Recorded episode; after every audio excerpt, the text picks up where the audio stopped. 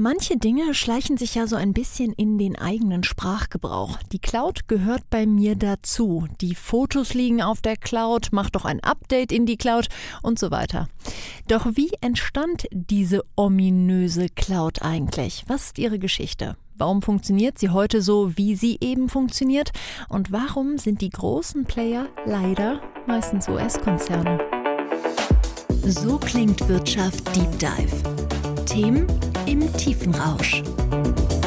Alles Fragen, die ich heute klären möchte, und zwar mit einem Gast, der die Expertise für dieses Thema bereits im Jobtitel enthüllt. Matthias Pfützner, Senior Solution Architect für den Bereich Cloud bei Red Hat. Hallo Matthias.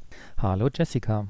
Ja, heute besteht dein Alltag ja ein ganz großes Stück daraus, dich mit der Cloud und ihren Services zu befassen. Aber wann ist sie dir das erste Mal begegnet? Wann hattest du deinen ersten Berührungspunkt mit der Cloud? Etwas über zehn Jahre, würde ich sagen, ist das her. Und äh, ja, damals waren die Clouds ja noch gar nicht als Clouds in der Form bekannt, sondern sind entstanden. Wenn du sagst, äh, sie sind entstanden, was war denn dann sozusagen äh, die Vorgestalt, das Vorher der Cloud? Ähm, Amazon ist ja nun heute eine der bekanntesten Clouds und Amazon ist ja eigentlich bekannt als ein Großhandelsunternehmen, was uns äh, Bücher mal geschickt hat. Und natürlich, um das online machen zu können, brauchten die eine ganze Menge an Ressourcen, Rechnern, die diese ganzen Anfragen bearbeiten konnten. Und insbesondere dann zu den Spitzenzeiten, typischerweise immer vor Weihnachten war das, hatte man natürlich sehr viel mehr zu tun. Und das bedeutet, dass natürlich dann auch mehr Rechner dastehen müssen, um die ganzen Bestellungen abarbeiten zu können. Was macht man denn mit solchen Rechnern, die nun den Rest des Jahres ungenutzt rumstehen? Da hatte sich bei Amazon jemand Schlaues und Gedanken drüber gemacht und gesagt, ja, das kann man ja vielleicht nutzen, um auch noch andere Dinge damit anzubieten als einen Service. Und so könnte man heute sagen, dass vielleicht die Cloud oder Gedanken zur Cloud als Abfallprodukte von Amazon entstanden sind. Wie hat sich denn der Markt der Cloud-Anbieter seitdem entwickelt? Amazon als First Mover sozusagen, ähm, der auch bis heute sehr, sehr erfolgreich ist, hast du gerade genannt. Was sind denn die anderen großen Player auf dem Markt? Ja, wir sehen heute, ähm, zumindest hier im westlich geprägten Teil, zwei weitere sehr große Cloud-Anbieter. Das ist zum einen natürlich von Microsoft die Azure Cloud und zum anderen von Google die Google Cloud. Ähm, jetzt habe ich sie in dieser Reihenfolge genannt. Die Historie ist eigentlich eine andere. Zuerst kam Google und dann kam Microsoft. Ähm, Google hatte, und das ist der Punkt, der Google vielleicht ein kleines bisschen Schwierigkeiten anfänglich gemacht hat, eine etwas andere Herangehensweise an die Bereitstellung der Cloud. Ähm, Amazon hatte sich stärker daran orientiert in der Vergangenheit, was auch im Rechenzentrum bei vielen ähm, großen ähm, Unternehmen schon vorgefertigt war oder vorzufinden war, nämlich klassische Virtualisierungstechnologien. Amazon hatte diese Technologie dann in der Cloud bereitgestellt, während Google sich darüber Gedanken gemacht hatte, wie man denn Softwareentwicklungsplattformen für Softwareentwickler in der Cloud bereitstellen kann. Das war vor zehn Jahren, neun Jahren etwas neuere Idee, die natürlich noch nicht so viele Leute hatte, die sich damit dann auseinandersetzen wollten, weil es eben eine komplett neue Idee war und das hat Google ein bisschen Schwierigkeiten gemacht. Microsoft hat das dann äh, beides, Amazon und Googles Ansatz, äh, eine Weile lang beobachtet und sich entschieden, eine Kombination davon anzubieten. Jetzt habe ich vom westlichen Teil ähm, gesprochen. Im östlichen Teil unseres Globuses ähm, haben wir natürlich auch noch äh, Cloud-Anbieter, wie zum Beispiel in China Alibaba als eine sehr, sehr große Cloud-Anbieter. Alibaba ist aber bisher in Europa und auch in Amerika noch nicht so ganz groß, aber sie versuchen auch hier zu expandieren. Wir haben gerade darüber gesprochen, wie bedeutsam die Cloud für Amazon inzwischen ist. Knapp 60 Prozent des Gewinns entfallen inzwischen auf Cloud Services. Doch haben Sie schon mal so ein AWS-Rechenzentrum gesehen? Nein? Kein Wunder, denn während Pakete, Logistikzentren und Lieferwagen deutlich gebrandet sind, hält man sich bei den Rechenzentren äußerst bedeckt. Bevor ein AWS-Rechenzentrum überhaupt gebaut wird, gibt es eine lange Checkliste.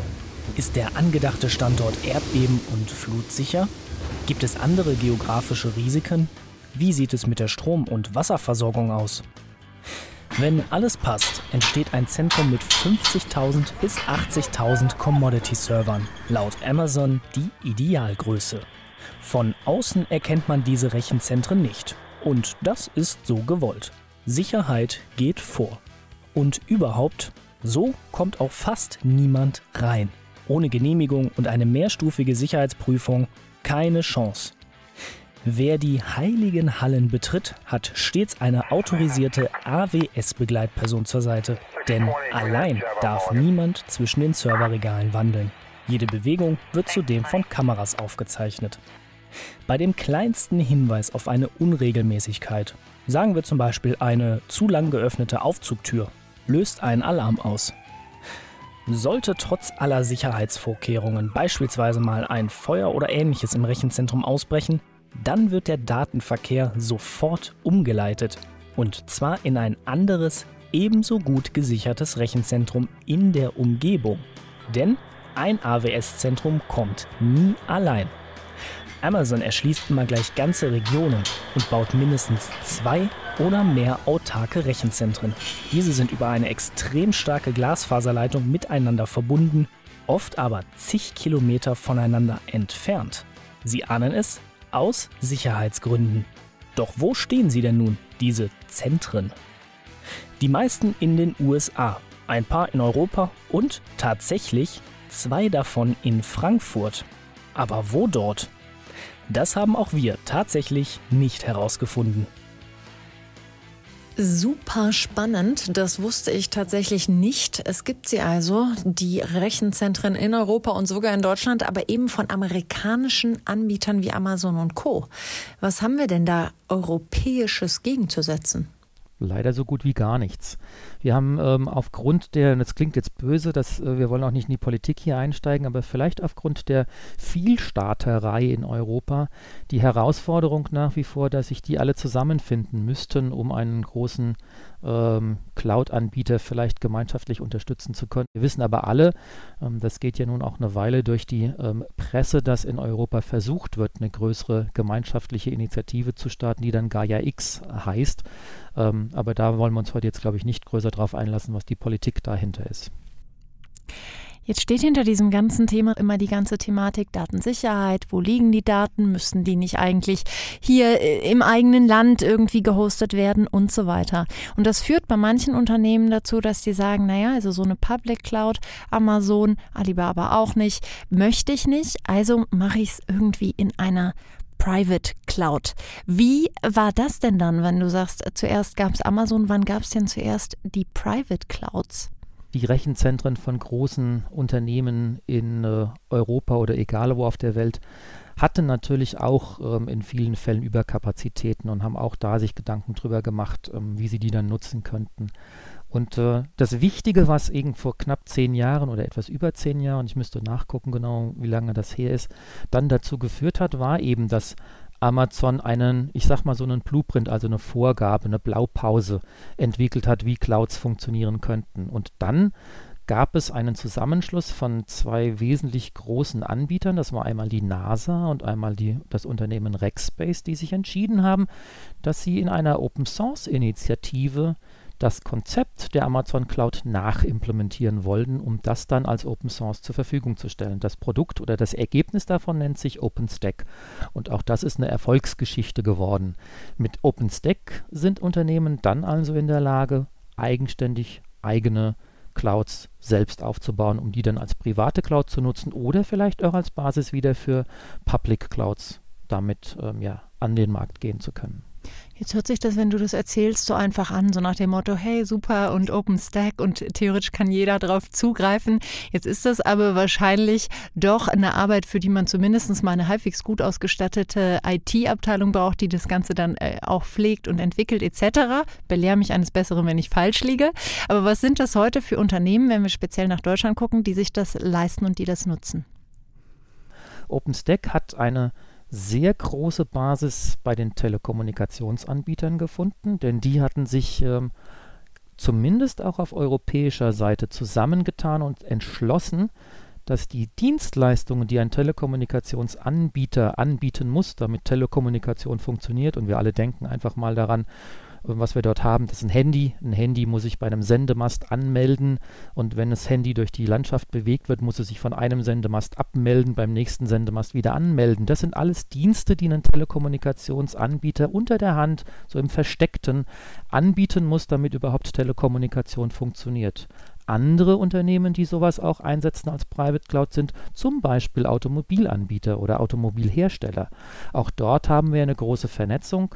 Unsere Autos ähm, wollen ja unter Umständen versorgt werden mit Spotify-Musiken oder wir wollen eventuell aus dem Auto heraus einen Parkplatz buchen oder vielleicht ein Hotel buchen. Und auch diese Kommunikation zwischen Auto und dem Anbieter oder beziehungsweise dann auch dem Anbieter des Autos.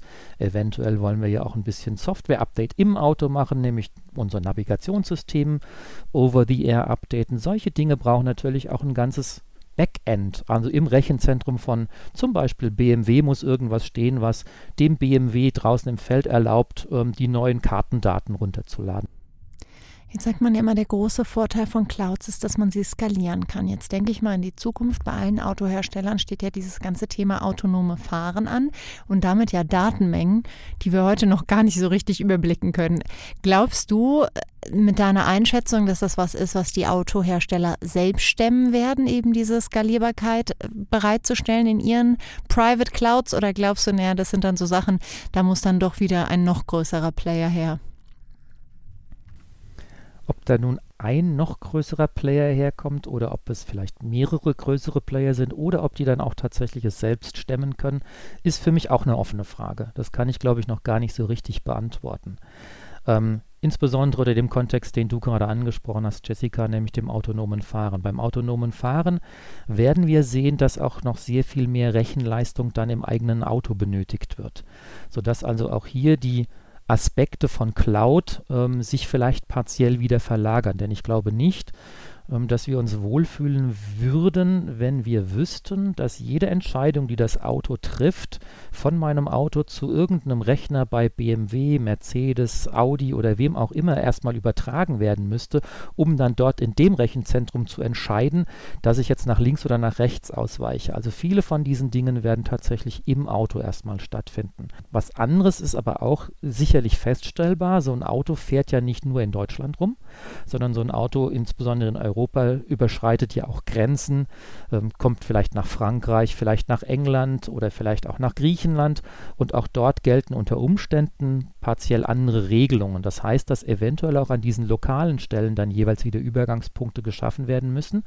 Und hier kann es sehr gut sein, dass dann auch schon heute existierende große Cloud-Anbieter mit ins Spiel kommen, sei es eine Amazon, Google, ähm, oder auch Microsoft mit Azure und da eben dann entsprechende Absprachen entstehen und dann die Architekturen, die im Hintergrund das autonome Fahren ermöglichen, sich dann über diese Systeme verteilen. Zum Teil bei BMW, Mercedes oder wem auch immer im eigenen Rechenzentrum, zum Teil mit gewissen Teilbereichen der Aufgaben dann bei den Public Cloud-Anbietern und zum Teil dann im Auto selber, damit es eben autonom, also unabhängig fahren kann. Wir haben gerade über die Automobilbranche gesprochen, aber in einer anderen Mobilitätsbranche, nämlich dem Flugverkehr, ist das ganze Thema Cloud bzw. Private Cloud auch ein großes Thema. Blicken wir also auf die Lufthansa. 1700 Inspektionen führt das Lufthansa-Technikteam täglich durch. Und das nicht nur an den Flugzeugen der Lufthansa-Flotte. Auch andere Betreiber nutzen den Service des Unternehmens. Diese Inspektionen und Reparaturen müssen klug geplant werden. Zeitlich, aber auch mit Blick auf Material und Fachkräfte. Sonst kann es zu Verspätungen oder Ausfällen kommen. Und das kann teuer werden in der Luftfahrt. Deshalb wurde die digitale Plattform Avieta entwickelt. Die Basis bildet eine hybride Cloud. Denn es war wichtig, die Daten der Kunden getrennt von der Lufthansa-Infrastruktur zu speichern und trotzdem die gleichen Anwendungen und Daten nutzen zu können. Heute nutzt Avieta Flugsensordaten, Betriebsdaten, Flugpläne und Verspätungsinformationen aller Teilnehmer, um Ereignisse besser vorherzusagen. Das unterstützt Ingenieure, Materialplaner und andere Endnutzer und spart Zeit und Geld.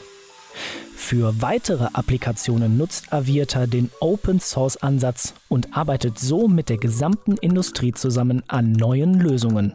Lösungen von Drittanbietern können integriert werden. Die hybride Cloud macht's möglich. Jetzt war ich damals bei der Entscheidung, warum Telekommunikationsunternehmen oder zum Beispiel BMW auf so eine eigene Public Cloud gesetzt haben, nicht dabei. Aber ein Aspekt, warum sie sich vielleicht dafür entschieden haben, haben wir jetzt schon öfter genannt, nämlich Datensicherheit, Datenhoheit. Sind das die Dinge, die auch sozusagen, wenn du rausgehst und ähm, Kunden berätst, die so im Mittelpunkt der Überlegungen stehen, wenn es dann darum geht, braucht ihr eine Public Cloud, reicht euch sozusagen ein Angebot von einem der großen Anbieter? Wie gehst du da vor? Was sollte man sich dafür Gedanken machen als Unternehmen? Das ist eine gute, spannende Frage, weil ich glaube, ähm, dass die Entscheidung doch in den allermeisten Fällen eine individuelle Entscheidung ist. Also das ist was eine unterschiedliche Entscheidung, ähm, ob nun ein Telekommunikationsanbieter wie die Deutsche Telekom oder Vodafone ähm, solche Entscheidungen treffen oder ob es ein Automobilhersteller ähm, dann ist. Ähm, Im Großen und Ganzen ähm, wird es aus meiner Sicht heraus heute nicht ähm, mehr sein können, dass man ein Entweder-Oder einer solchen Entscheidung hat. Also entweder Public Cloud oder Private Cloud. Die Entscheidungen werden immer in den Architekturen sein, dass es eine Mischform sein wird. Und die Frage, die sich jetzt dann wirklich stellt, ist die, die du gestellt hast. Wie sieht das mit der Datensicherheit aus? Ähm, und das ist abhängig davon von den Services, die darüber angeboten werden. Also wenn ich aus meinem Auto heraus ein Hotelzimmer buchen möchte, dann ist das etwas anderes, als wenn mein Auto ein Firmware-Update aus der Cloud bezieht. Aber wenn ich ein Hotel aus dem Auto heraus buche, dann ist das eben eine persönliche Dienstleistung, ein persönliches Angebot, eine persönliche Tätigkeit, die natürlich auch persönliche Informationen beinhaltet und damit dann auch eine et etwas andere Infrastruktur im Hintergrund bedeutet. Also, um deine Frage zu beantworten, auf Englisch würde man sagen, it depends. Damit müssen wir uns manchmal abfinden, dass es nicht die ganz eindeutigen Antworten gibt. Aber vielen, vielen lieben Dank, Matthias, für diesen kurzen, wilden Ritt durch die Geschichte der Cloud. Ich hoffe, auch Sie, liebe Zuhörer, haben jede Menge mitgenommen. Und wenn Sie möchten, hören wir uns bald wieder. So klingt Wirtschaft, der Business Talk der Solutions bei Handelsblatt.